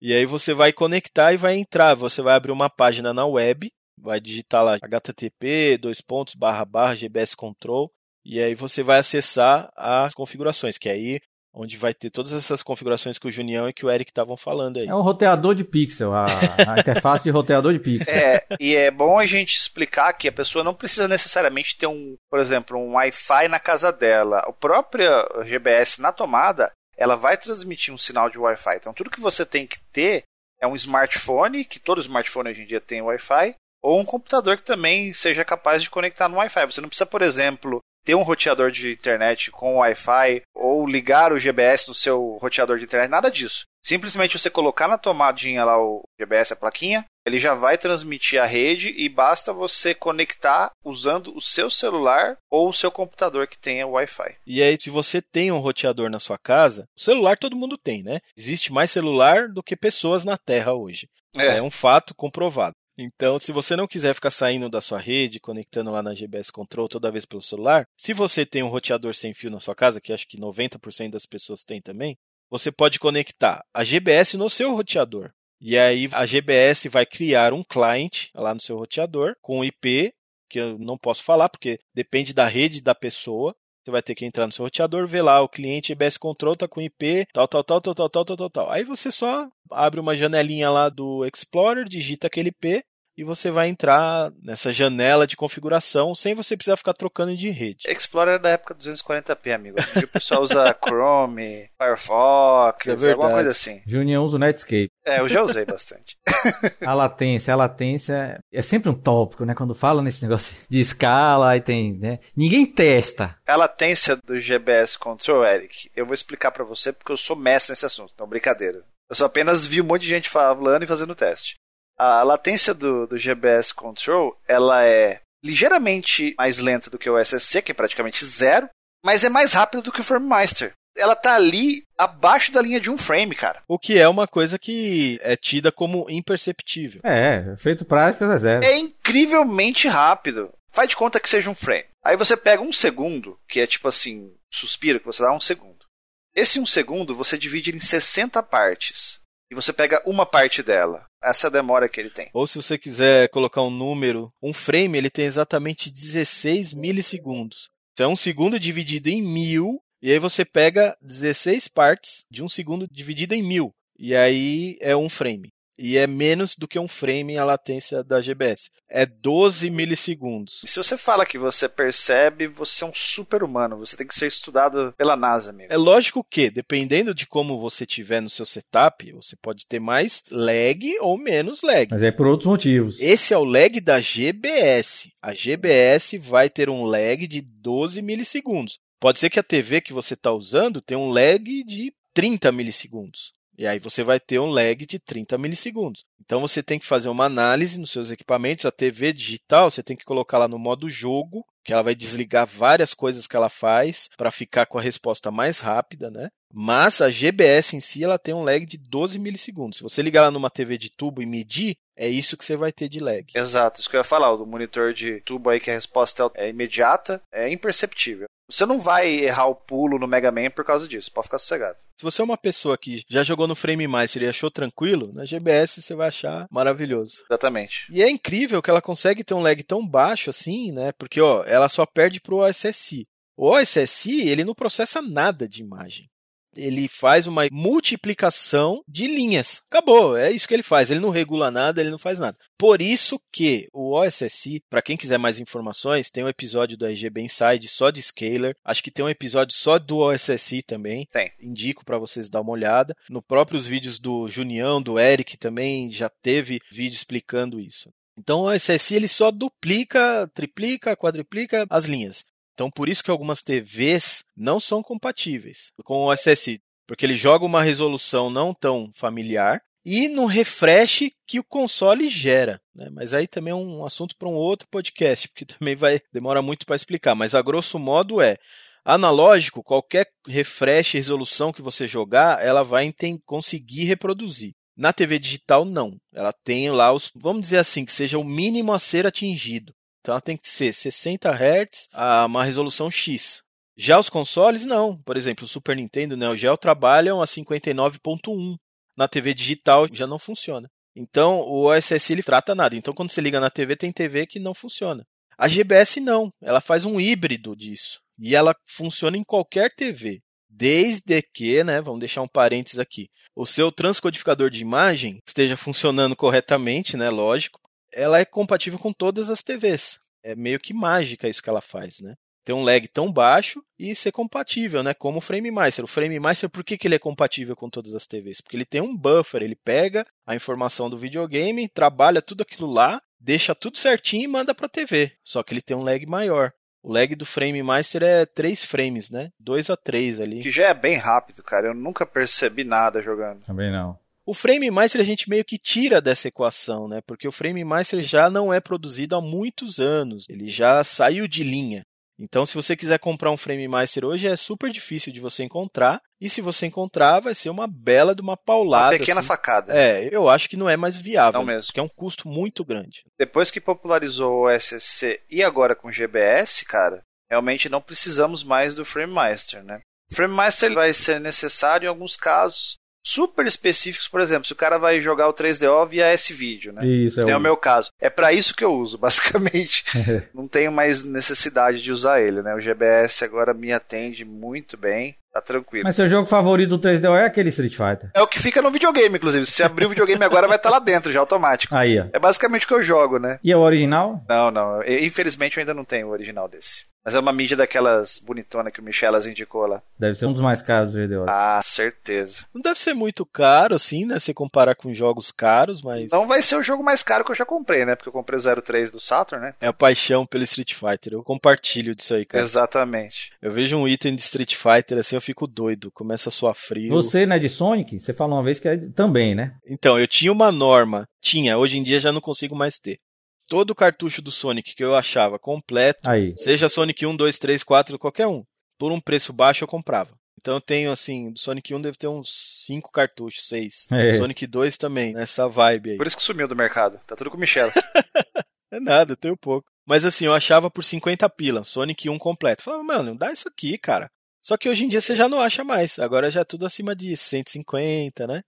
Agora, Street Fighter é um negócio assim, é tipo a minha paixão é jogo de luta, cara. E aí quando eu falo jogo de luta não é só Street Fighter não, é tudo, assim, tudo, tudo. Eu adoro, assim. É, eu já vi, já entrei no calabouço milagroso do Michelas e eu posso comprovar isso daí. ó. A coleção invejável de jogos de luta mesmo. Até por você, Júnior. Não, acho que você é louco. Eu, eu sou um amador perto do Michelin. Ah, tá bom, viu? Mas é, eu acho que toda essa paixão vem dos arcades, na verdade, pra mim. Esses dias mesmo eu tava pensando, por que, que eu não vendo tudo que eu tenho de console e compro só coisas de arcade? Aí também não, né? Você não tem noção de quanto eu adoro arcade. Eu sei, eu tenho, Eu tenho mas... uma vaga noção. Mas aí eu pensei comigo assim, eu falei, ah, cara, mesmo se eu vender, eu não vou ter tanta coisa pra comprar, né? Porque você não consegue nem achar coisa de arcade, né? Então eu falei, ah, deixa quieto. Eu tava pensando aqui, porque tem aqui função de downscale do GBS, voltando ao GBS. A gente falou de lag, né? Qualidade de imagem, a gente acho que não chegou a falar, mas a gente tem que ser, assim, eu, o Eric, o Junião, a gente vai poder dar nossa opinião aqui. Lógico que a opinião é uma coisa subjetiva, né? Mas, na minha opinião, a imagem da GBS é pior do que a do SSI. Quando você liga o SSI com os times todo configuradinho, numa TV que aceita 5x, a imagem, pra mim, por enquanto, eu não vi imagem melhor.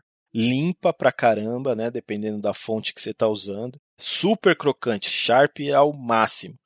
Mas tem aquela coisa de que ah, às vezes a TV não funciona, tal, tal, tal. Tem esses problemas. E tem que configurar os times também, que não é muito agradável de se fazer.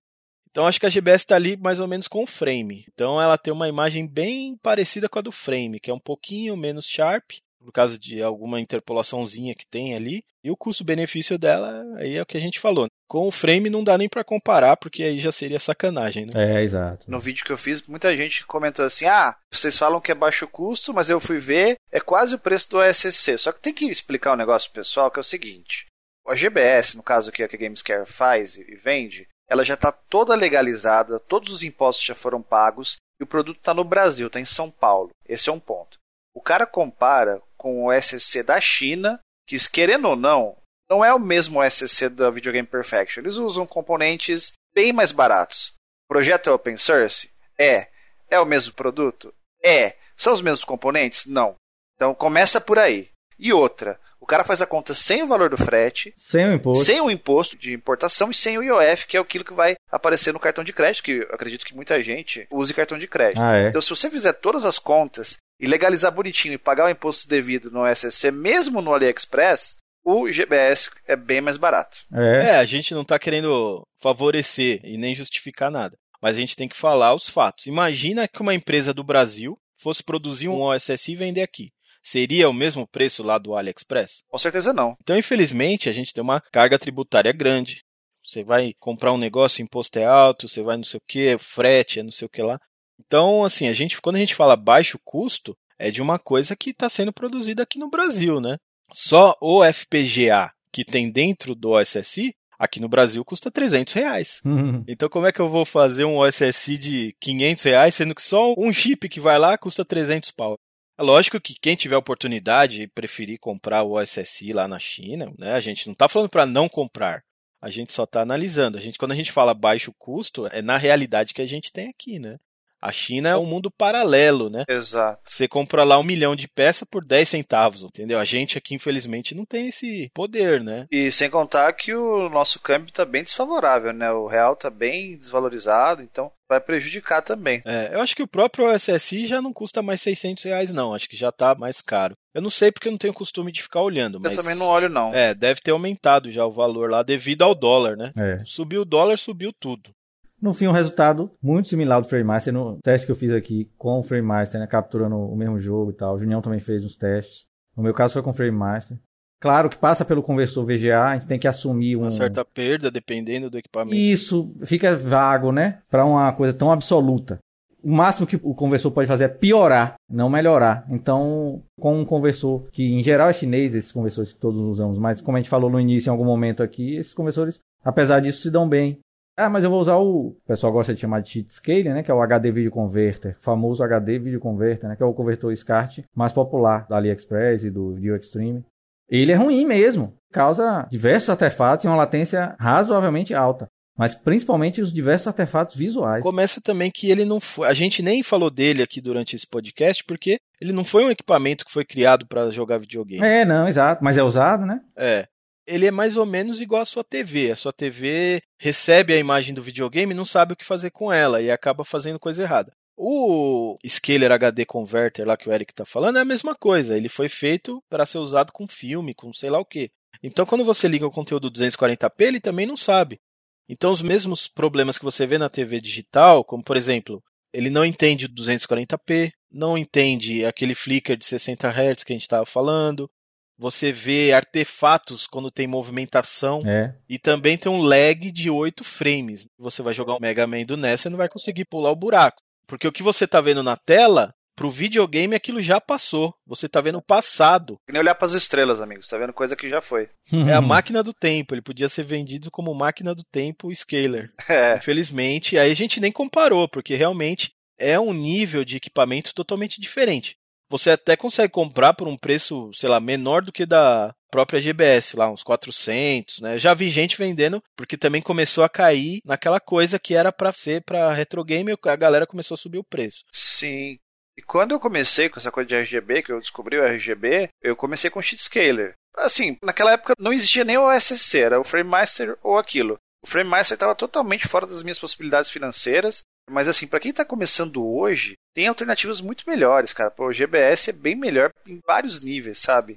Por muito tempo joguei com o Cheatscaler e fiz conteúdo para o YouTube através do Cheatscaler, né? Vídeo, live, tudo. Para mim funcionava muito bem. E esse lag, eu meio que aprendi a conviver com ele, sabe? Eu meio que conseguia assim, até jogar. Mas hoje, você olhando, comparando, assim, você fala, meu, não, não tem condição. E essa coisa dos artefatos gráficos aí, realmente eles existem tal do motion blur, é quando você mexe o boneco, vira a tela, você vê que tem ali uma suavização, um negócio que não é do jogo, tá? Tem alguma coisa artificial diferente ali, né? Até pouco tempo, eu mesmo, o Eric também, a gente usava ainda o Sheetscaler é. para um negócio específico que a GBS eliminou, que é a questão da troca de resolução dentro do jogo. Isso. O GBS ele lida com isso em tempo real, né? Coisa que o SSC demora, o Frame Master demora, Sheetscaler fazia de imediato, o GBS também faz. O GBS é anos luz à frente do Sheetscaler para videogame, né? É lógico que para quem gosta, tá feliz e, cara, a gente não tá dando opinião na vida de ninguém, tá? Pelo amor de Deus. A gente só tá falando que de repente você gastar um pouquinho mais de grana, você vai ter um equipamento que vai te trazer algumas vantagens, né? Então, a gente está partindo do raciocínio de custo-benefício. Não fiquem bravos com a gente. A gente não tá falando mal do equipamento de vocês. A gente só tá expondo os fatos. O povo tem que ficar feliz, Fábio. o HD Video Converter trata o progressivo como entrelaçado, independente. Mesmo 240p, ele desentrelaça um sinal que não está entrelaçado. Exato. É, porque ele não foi criado para trabalhar com aquilo. A culpa não é dele. Não é dele, exato. Mas esse é o resultado, né? E o GBS é muito pro, é o mesmo preço, pô. Eu acho que não tem mais de 400 não, o HD Eu acho que deve ter sim, é, acho que deve tem? ter até no Ali, se você comprar no Ali, acho ah, que você talvez, compra é. Mas aí com risco de pagar o imposto, aí chega lá é. do mesmo jeito. E o Junião lembrou de uma coisa muito interessante, né? Porque para mim, eu tenho o frame e tenho o OSSI. E a única coisa, cara, a única coisa que me incomodava era não conseguir jogar alguns jogos. Porque os jogos que tem a troca de resolução. Como a gente falou da TV analógica, qualquer coisa que você ligar, ela vai dar um jeito e vai mostrar a imagem. O pessoal que produzia jogos naquela época não tinha ou não era difundido as TVs digitais, eles faziam isso. Então, por exemplo, às vezes você está jogando um jogo que o gameplay é em 240p, mas quando você entra em algum menu, para ter uma definição maior e conseguir até mesmo mostrar caracteres japoneses que são muito cheios de detalhezinho, eles aumentavam a resolução para 480i. Então, quando você está jogando um jogo no frame ou no OSSI e você tem essa troca, o equipamento tem que fazer um outro handshake, que é se adaptar né, àquelas condições para poder mostrar na tela. Então, você está jogando lá, vou dar um exemplo do Virtual Fighter 2 do Sega Saturn, que é um dos jogos mais bonitos do Saturn e que, cara, não dá para jogar no Frame Master e no OSSI. Quando você está jogando ali o gameplay, é 240p. O menu, antes de começar o jogo, a apresentação é tudo 480i. Mas tudo bem, você vai ter o novo handshake e aí você vai começar o jogo. Quando você termina uma luta, vai entrar uma tela de loading. Essa tela de loading é 480i. Aí quando você consegue ver a tela, a tela sai, a imagem fica preta, ele está fazendo um handshake. Quando ele faz, você já perdeu o round, já passou 6 segundos da luta. Então realmente não dá para jogar o jogo. Só se você pausa. O Junião que falou, né, Junião? Uh -huh, você pausava sim, o jogo? Pausava. Quando começava o round. Né? Isso. Caramba. Então isso era a única coisa que me incomodava, assim. E são vários jogos. Do Saturn tem um monte, tem o Virtua Fighter, tem Daytona USA, tem Castlevania, que era um jogo que eu queria jogar no Saturn e até hoje eu nunca joguei. O Symphony of the Night. É o mais famoso exemplo dessa questão, né? Isso. Virtua Fighter Remix também, o Dead or Alive primeiro também faz isso. Nos consoles 32 bits, que foi quando começou a ter 480i, de verdade, tem trocentos jogos, mas se você procurar uma lista na internet do, da quantidade de jogos é impressionante. PlayStation 1 também é a mesma coisa. Até no Nintendo 64 tem, no PlayStation 2 tem, né? Então, depois do PlayStation 1 para frente, tem muito jogo que acaba ficando inviável você jogar por causa dessa troca, né, de resolução. E a GBS não. A GBS pela arquitetura dela, pelo esquema que ela trabalha, ela troca a resolução instantaneamente. Então você consegue jogar. Então aquilo para mim foi o que falou, meu. É mais uma vantagem da GBS. E eu, eu, fiz um comparativo no meu vídeo. Se eu não falar para você, você não fica sabendo, porque a GBS ela trata em tempo real. É como se não tivesse acontecido nada. O jogo segue normal. É muito legal. Então ela troca ali pro 480i numa boa.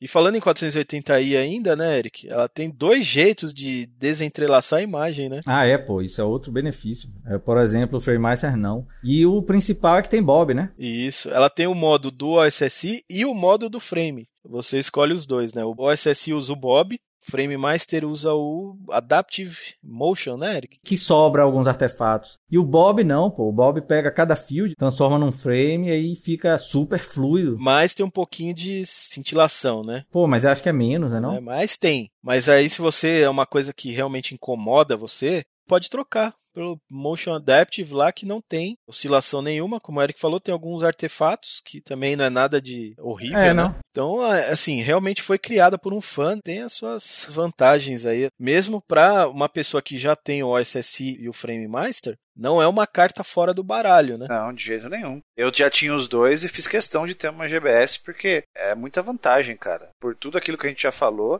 e essa é uma que é crucial. Você não vai jogar nem no FrameMaster nem no SC com uma qualidade dessa na questão da troca de resolução, né? O GBS ela basicamente que ignora esse detalhe e vai embora, bola para frente, né?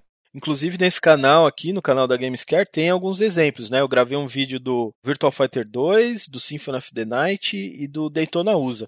Mas quem quiser conferir. Você parece que você tá de pirraça comigo, né, doutor? Porque, ó, você fez trocentos jogos da Sega Titan lá e o único que eu queria ver você não fez, né? Qual que era mesmo? Que era o Virtua Fighter Remix. Ah, a gente vai fazer um, uma live só com o Virtua Fighter Remix. Ah, então tá bom. Então beleza, então.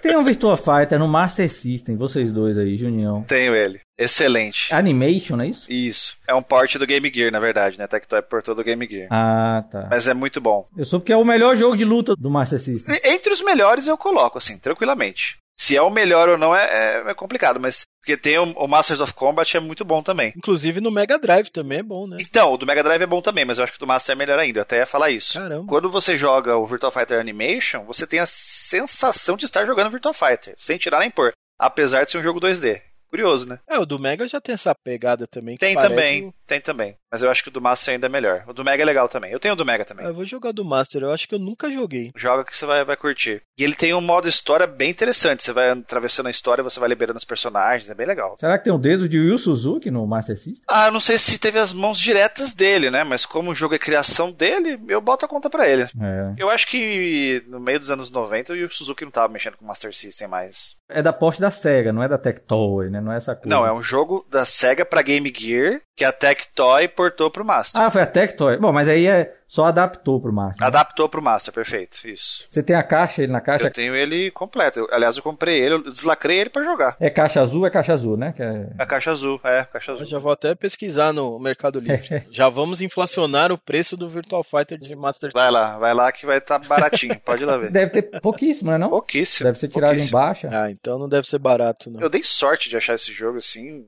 na loja, daquelas rebarbas que não tinham vendido lá, eu comprei na hora, sem nem pensar. Ah, você comprou na época. Não, não foi na época, eu comprei já era nos 2000, 2005, alguma coisa assim. É, essa época ainda era barato. Aquele de Super Nintendo que você recomendou para Danilo, para o nosso projetinho lá, ele adorou, uhum. bicho. Ele gostou do jogo. Qual dos dois que era? O, o, do Coelho lá? Palm... Não, não, o outro, Lord, Weapon Lord. Acho que é. Ah, o Weapon Lord. É, ele não é muito bom, né? Mas. É, um é porque jogo... a ideia é que o jogo fosse pitoresco. Jogos obscuros, jogos obscuros. É, obscuros de luta pitorescos, né? Eric dando spoiler dos, dos episódios. Mas aqui não, na Gamescom pode, por favor. Tô atrás de união. A gente não sabe quando que ele vai ao ar, né? Pode ser que quando vocês estejam escutando o podcast já assistiram esse episódio faz tempo. Já tenha saído. Pode é. ser. Então, mas o Master System, né? O Master System, o NES, né? Não tem muito jogo de luta. Né? É, pois é. O do NES falam que o melhor é o das Tartarugas Ninja. Né? Tournament Fighters? É. Não, eu joguei só no Super Nintendo e no Mega. No NES eu não joguei, não. Eu joguei no NES depois, por curiosidade, assim, mas falam que é o melhor, né? Porque é da Konami. É.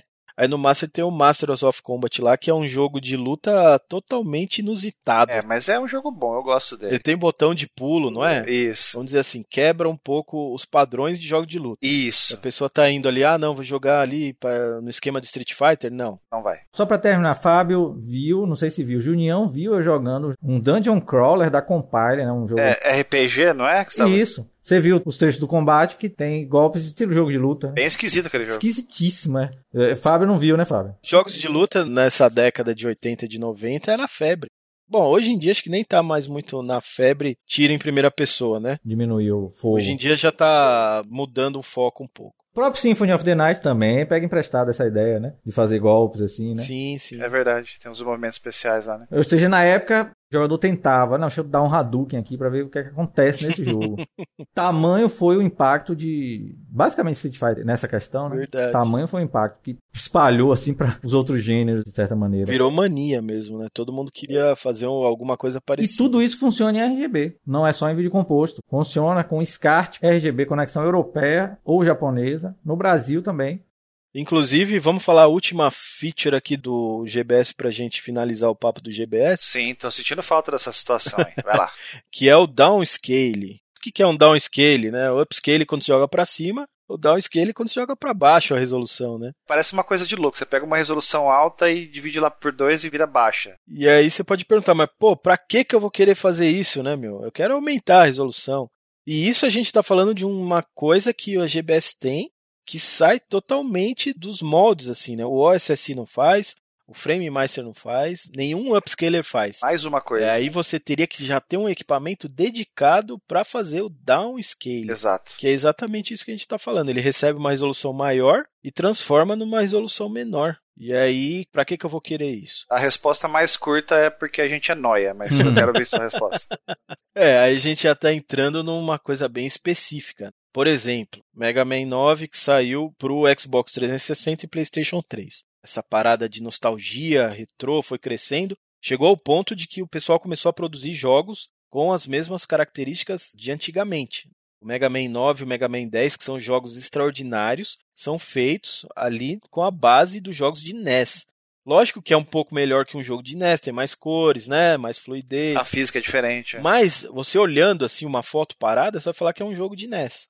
E aí, muita gente, né? Poxa, eu queria jogar esse jogo em 240p, com scanline e etc. Na minha BVM. Isso, e eu queria usar o tubo. Eu não quero usar a TV digital. Então aí que entra esse negócio do downscale, né? Eu me declaro culpado nessa situação. e olha, eu vou falar que eu era cético com essas coisas, achava que era exagero, mas agora eu tô vendo esse apelo, né? E também como é um equipamento agora que está em fácil acesso, porque antes, cara, pra você sair atrás de um downscale, você tem que comprar lá nos Estados Unidos. Mas ó, Michela, você excluiu o Sonic Mania da lista, mas dá para fazer. Você bota o Nintendo Switch, seta para 480p, aí você usa um conversor de HDMI para RGB VGA, faz o contrário. Aí você bota na GBS, aí a GBS faz o downscaling, aí você joga na BVM. Ou seja, facinho de fazer. então aí criou essa demanda. Eu saí do Sonic Mania porque aí já é Play 4, só tem HDMI. Aí eu fui pro Play 3, que o Play 3 tem vídeo componente. Aí você liga pro vídeo componente lá na GBS e a GBS sai por vídeo componente ou por VGA em 240p, com scanline tudo bonitinho. Isso. O Bob fez isso no Retro RGB. A mágica é você plugar o PlayStation 3 através do cabo vídeo componente na entrada da GBS Control. Você vai no menu do PlayStation 3, você vai setar o PlayStation 3 para exibir 480p.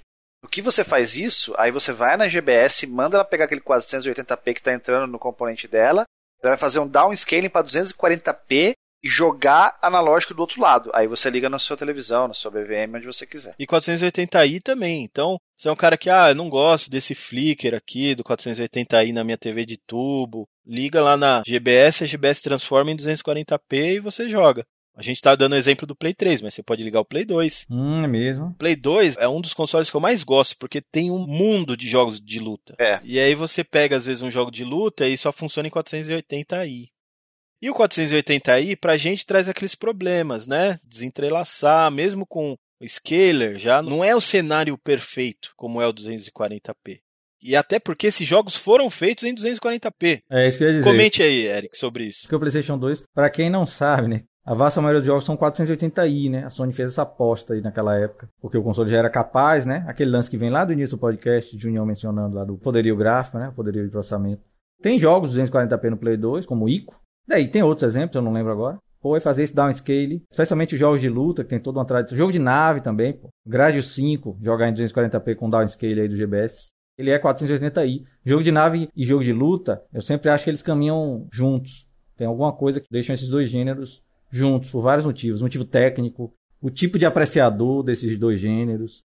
E é mais uma coisa aí que eu tô vendo. É outro gênero que se beneficia lá no Play 2. De ter muito jogo bom de nave também, assim como tem os de luta que vocês falaram. Né? Pensado para 240p. Fica excelente em 240p. Mas simplesmente o console não tem o modo videogame. Ou seja, faz sentido, né? Porque a gente falou que o 480i adiciona um pouco mais de detalhe. Então, para que, que você vai querer tirar? Mas, né, como o Eric tá falando aí. E é uma questão, né, Fábio? Porque quando tá em 480i, cada field são 240. Por isso que é interessante desentrelaçar e transformar esse 240 num frame inteiro. Justamente aí usando o, o algoritmo Bob, né, de desentrelaçamento. E com a informação toda daquele field. Fica perfeito em 240p. Ó, o Sega Ages de Fantasy Zone, ele tem o um modo 240p que funciona por vídeo componente no PlayStation 2 através do cabo vídeo componente. Miraculosamente a TV que eu tinha suportava os 240p na componente, né? Então era lindíssimo. Mas isso é uma exceção. É, porque já é um porte da M2, né? Que se isso. preocupa com essas coisas. Né? Aconteceria o comum de você ficar preso a 480i e ter que usar o GBS. Porque aí faz muito sentido você usar. Porque é um conteúdo, como o Eric falou, que foi feito em 240p. Não é desenhado com o dobro de linha. Exato. Então faz sentido perfeito. Quando você faz esse downscale, você melhora a qualidade, né? Você está vendo o conteúdo realmente como foi feito para ser visto. Aí a gente pode, né, até usar essa carta. É. Eu ainda não usei isso daí que a GBS faz, porque aí vou ter que ligar as coisas de uma maneira diferente aqui no meu setup. Mas nosso querido amigo Fábio Santana, super entusiasta, já fez, inclusive escreveu um texto gigantesco no Medium. Excelente. É excelente, explicando tudo como é que ele fez, com a GBS da Gamescare. Tem fotos lá super crocantes, super bacana o texto que ele fez, como sempre, né? Fabão, tudo que ele faz é qualidade top, né? Então. Eu vi, ali tá fera, porque ele fez vários testes. Ele teve a paciência de executar aqueles testes e fotografar. Ó, vou dar um exemplo para mim que já seria uma coisa de outro mundo, por exemplo. A Naomi, né? Que é a placa da SEGA que mais ou menos tem o hardware do Dreamcast. Pô, eu adoro a Naomi, tem vários jogos extraordinários. Um deles, que era um jogo que eu mais queria ter, a versão arcade, é um dos mais difíceis de você ter, é o Street Fighter 03 Upper. Nos consoles saiu, no Saturno, no PlayStation, todo mundo jogou, mas até tem gente que nem sabe que existe aquela versão no arcade. Essa versão, na real, é a versão do Dreamcast, né? É a versão do Dreamcast. Que a versão do Saturn, do PlayStation, é convertida a CPS2. Não, mas tem o Upper também do Saturn, né? Do 03 Upper, que não é, não é bem não, esse não. o nome, mas. Ele tem a, os personagens, tudo, né? Isso, isso. Mas isso. o jogo foi baseado na versão da CPS2. Ah, Essa versão sim. que você tá falando específica é a do Dreamcast. Isso. Sem tirar nem pôr. Tem os personagens a mais. Então era um jogo que eu queria muito ter. Só que a Naomi já é padrão JVS, ou seja, não tem 240p. e aí, cara, era vontade de chorar que eu tinha, porque eu ligava no Frame Master e tal, mas não dava para ficar com a imagem bacana mesmo. E a versão Dreamcast não satisfaz o senhor, obviamente. Exato, porque também é 480i, né? Entendi. Já começa a ficar aquela coisa. E aí, cara, com essa feature aí da GBS, Assim, nunca fiz ainda, né? Só tô dando um exemplo. Foi uma coisa que me instigou. Eu vou ter a possibilidade de jogar a versão arcade em 240p. E a versão Dreamcast também, se você quiser, né? Ligar e fazer o downscale. Outro jogo que eu sinto falta disso é, no Dreamcast também é o Vampire Savior, né? É completo, ele também tem a imagem interpolada, né? É, se você é fã de jogos de luta, você entendeu perfeitamente o que a gente quis dizer com essa feature aí da GBS, porque Dreamcast, PlayStation 2, cara, é, tem vários jogos extraordinários de luta e a maioria não tem suporte a 240p. E originalmente eles são jogos feitos em 240p. Para quem gosta de jogo de luta e como o Eric falou também, jogo de nave. É, também tem mais do que parece. E aí até para esses consoles mais novos, Xbox 360, PlayStation 3, que tem esses jogos que remetem aos jogos antigos. Eu vi Curse of the Moon, que é esse Castlevania do Bloodstained. Isso. Ah, é. Eu vi também alguém fazendo. Eu ainda vou ligar meu Switch com esse esquema aí, viu? Inclusive a minha meta é comprar uma segunda doca para deixar aqui embaixo setup retrô e deixar essa parada aí já pronta para jogar. Hum, pra pegar esses jogos, como um Curse of the Moon da vida, que fica bem ali. Isso, Sonic Mania também. E todos os Sega Ages de fliperama, né? O Shinobi. Tacar o GBS na saída, não é isso? Isso. É, ele até tem, né? No próprio Switch deve ter. Você colocar scanline, tirar scanline. Mas a gente está falando da possibilidade de você usar um CRT. Eu quero jogar na BVM, é isso. Não é só a restaurar a scanline. Não, a gente está falando da resolução nativa, 240p na tubosa. Isso que é o prazer para a galera. É. Então eu espero aí que vocês tenham gostado do primeiro episódio do nosso podcast, que ainda está sem nome, mas logo a gente vai corrigir isso aí. Muitos virão por aí, né? Não é um podcast feito para ficar patrocinando a Gamescare nem nada, tá? É porque como a gente vai usar no próprio canal, de repente a gente use podcast da Gamescare, alguma coisa do gênero, né? Mas a gente vai falar de várias coisas aqui. Inclusive, quem quiser mandar ideias de temas pra gente, aí fiquem à vontade aí, tanto para mim, como pro Eric, como pro Junião, que somos uma pessoa só aqui nesse podcast. Maravilha. É isso aí, pessoal. Obrigado por todo mundo que escutou e até um próximo. Até a próxima crocância de podcast. Áudio crocante. Isso. Valeu, galera. Um abração, até mais.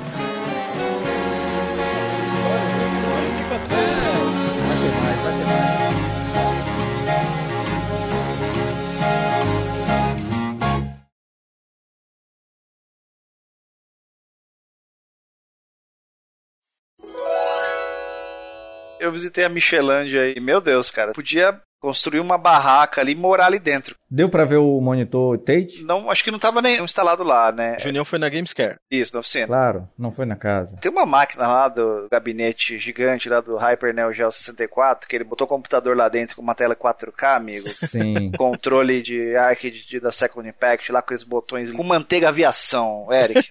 Eita. Ainda o cidadão me fala assim: joga um Street Fighter aqui rapidinho. Hum. Aí liga o Street Fighter pra eu começar a jogar ali, amigo. Eu falei, não, pelo amor de Deus, preciso ir embora daqui. Sabe aquele, aquele viciado Você chegou assim? a jogar um round, não? Ah, joguei umas partidas lá. Ah, foi? Oh. Oi, oxe, lógico. Mas assim, né? Tive que ir embora. Não podia ficar lá o resto da tarde, né? Infelizmente. E antes que a galera comece a vir na frente da minha casa com tocha e picareta, eu não peguei a máquina e tirei os monitores e coloquei LCD, tá, Você galera? botou um LCD na frente, não foi? É, o que Não aconteceu foi foi, o aquele que você seguinte. mostrou? Você mostrou no WhatsApp? Mostrei, mostrei. Eu comprei essa máquina tudo detonada, né? É uma Hyper Neo Geo. Ela é uma Neo 50, o modelo dela. É uma Neo Geo que tinha uma tela de 50 polegadas. Então ela tem o banquinho para você sentar, o controle e tem a parte onde vai a tela, né? Naquela época ela tinha uma tela de 50 polegadas de retroprojeção, que não é uma tela CRT, é já uma outra tecnologia. É mais ou menos como se fosse um projetor ali que projeta a imagem na tela.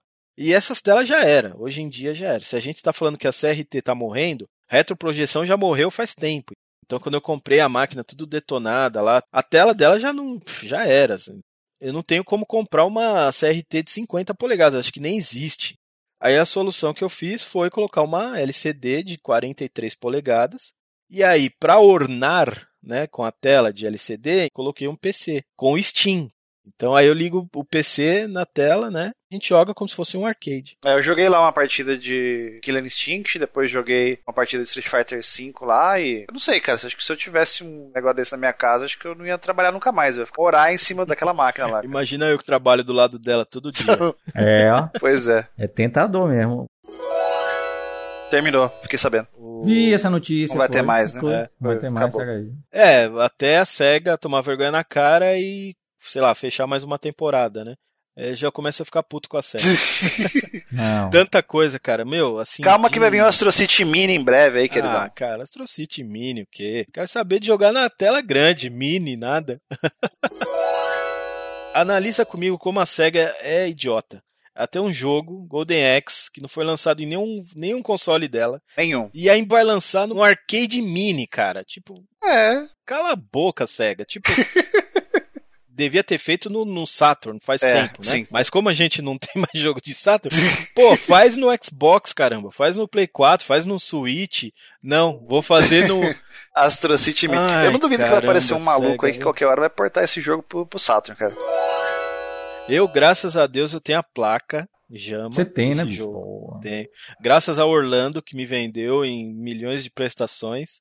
Olha aí. Obrigado, Lanlan, querido. É outro nível, Então, né? Michelin de Eu outro quero que nível. a SEGA se exploda. Ela e o mini arcade dela lá. Se eles fossem lançar o Astro City em tamanho real, comprar eu não ia, né? Mas bater palma eu ia, pelo menos. Bater palma ainda, ainda não, não tem IOF. É, ainda não paga. Pra bater palma ainda dá pra pagar de graça. Então.